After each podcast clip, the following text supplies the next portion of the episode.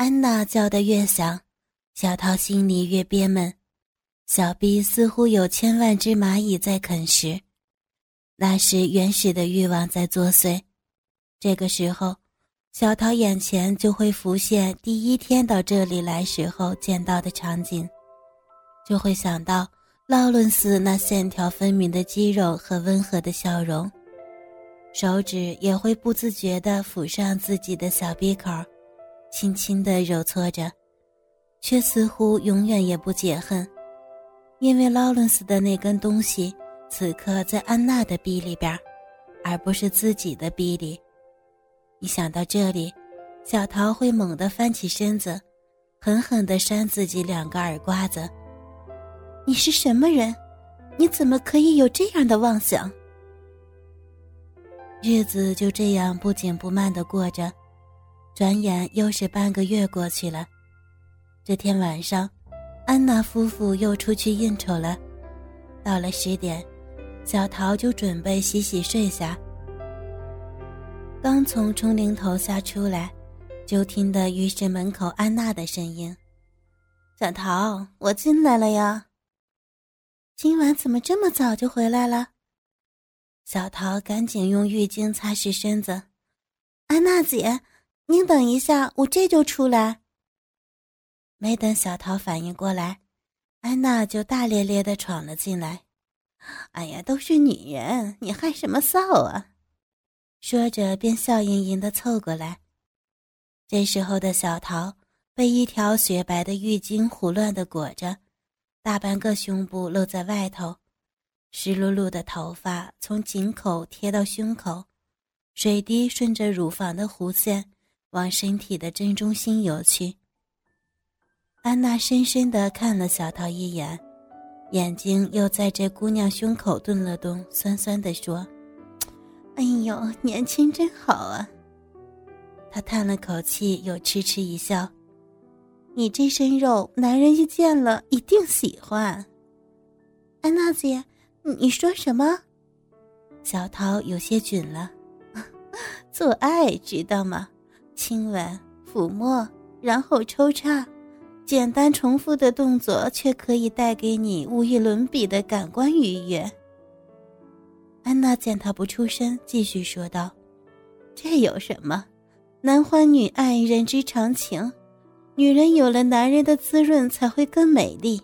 性是生命之本。”小桃看着镜子中的自己与安娜，安娜是那么光彩耀耀，而自己唯一的优势或许只是年轻。低低地说：“我我没有安娜姐您有福气。”安娜大笑一声，忽然把小桃胸口的浴巾一抽：“桃子熟了，别把自己给捂烂了啊！”说着，手中甩着浴巾，围着小桃转悠。小桃越发窘得不行了，镜子中的自己裸着个健康丰满的身躯，惶惶不知所措。你们在干什么呢？劳伦斯不知什么时候出现在了门口。啊！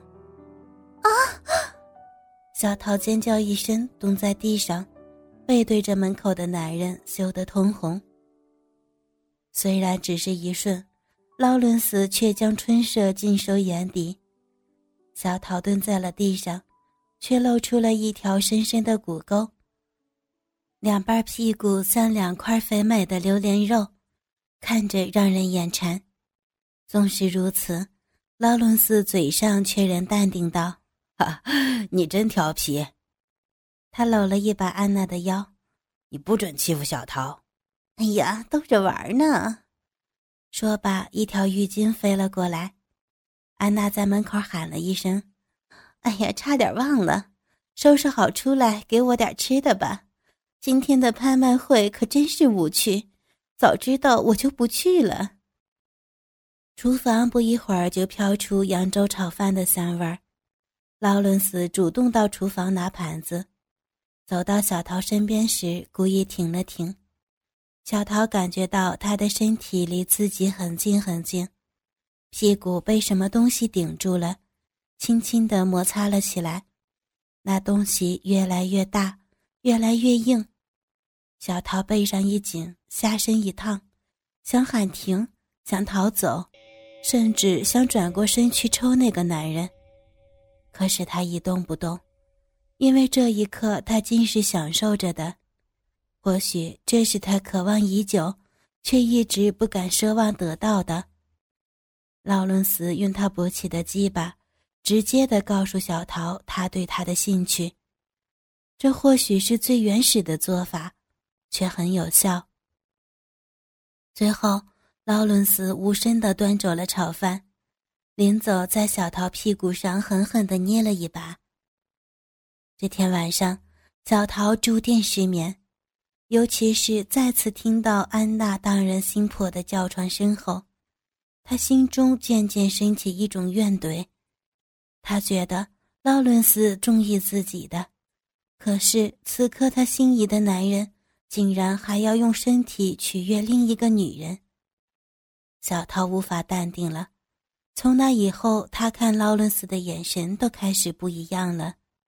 上海的天气也在悄悄地发生改变，黄梅一过，气温骤升。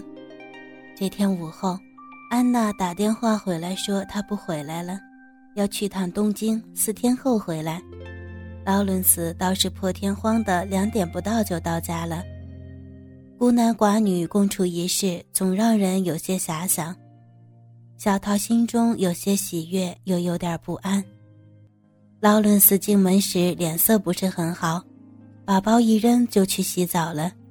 小桃不敢多问，识相的去厨房准备水果沙拉和甜点。甜品使人愉悦，安娜告诉他的，或许这些食物能让他心情好一点。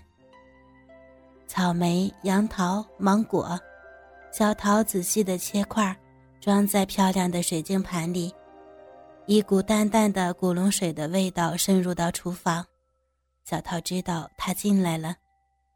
灰色浴袍里的劳伦斯有点憔悴，坐在吧台凳上，默默的点了根烟。几个漂亮的烟圈从他性感的薄唇中突出，烟草气息包裹中的劳伦斯带着淡淡的忧伤。小桃觉得自己的心都要醉了。小桃，你相信爱情吗？突然，他问。小桃两个眼睛盯着这个男人，有些哀怨，有些嗔怒。这还用问吗？梁山伯祝英台还化了蝶，罗密欧和朱丽叶还殉情了呢。小桃，你知道吗？性是毒药，也是良药。他继续说着，小桃端着果盘的手在颤抖，有点错愕，有点期盼。这还用说吗？采阴补阳，采阳补阴，老祖宗说的保管是对的。不过凡事过了头总是不好的，还有人作死在床上呢。小桃这么想着，他用银色的刀叉取了一片杨桃，漫不经心的咀嚼着。嗯，好吃，不过你放错了地方。小桃觉着胸口一凉，劳伦斯竟然将一片杨桃按在小桃的左胸上，滋水将白色的衬衫濡湿，展露出一滩水迹，粉红的乳罩在底下若隐若现。劳伦斯把手里的杨桃一扔：“你的水蜜桃肯定是没有添加剂的。”小桃只觉得浑身酥酥麻麻，没了力气，犹豫间，整个身子已经被劳伦斯按在了餐桌上，湿热的唇附在了被桃汁浸湿的胸口，轻轻的啃咬，慢慢的游移至领口处。他用牙齿一颗一颗的解开扣子，粉红色的乳罩伴随着小桃起伏的胸线，袒露在劳伦斯面前。劳伦斯脸上闪过一丝惊讶，小桃忽然想起安娜的乳罩多似黑色、紫罗兰、银白等高贵的色彩，又是名品店的好货色。自己这个二十九块九的乳罩，对自己来说已经可以了，可是，在他们眼里或许真像个垃圾。他转过头，羞得满脸通红。不是为了男人扒开了她的衣裳，却是那个见不得人的胸罩。劳伦斯没留时间给他羞愧，他隔着胸罩摸了几下之后，就一把将那抹粉红撸到了他的脖颈处。那是一对健康的乳房。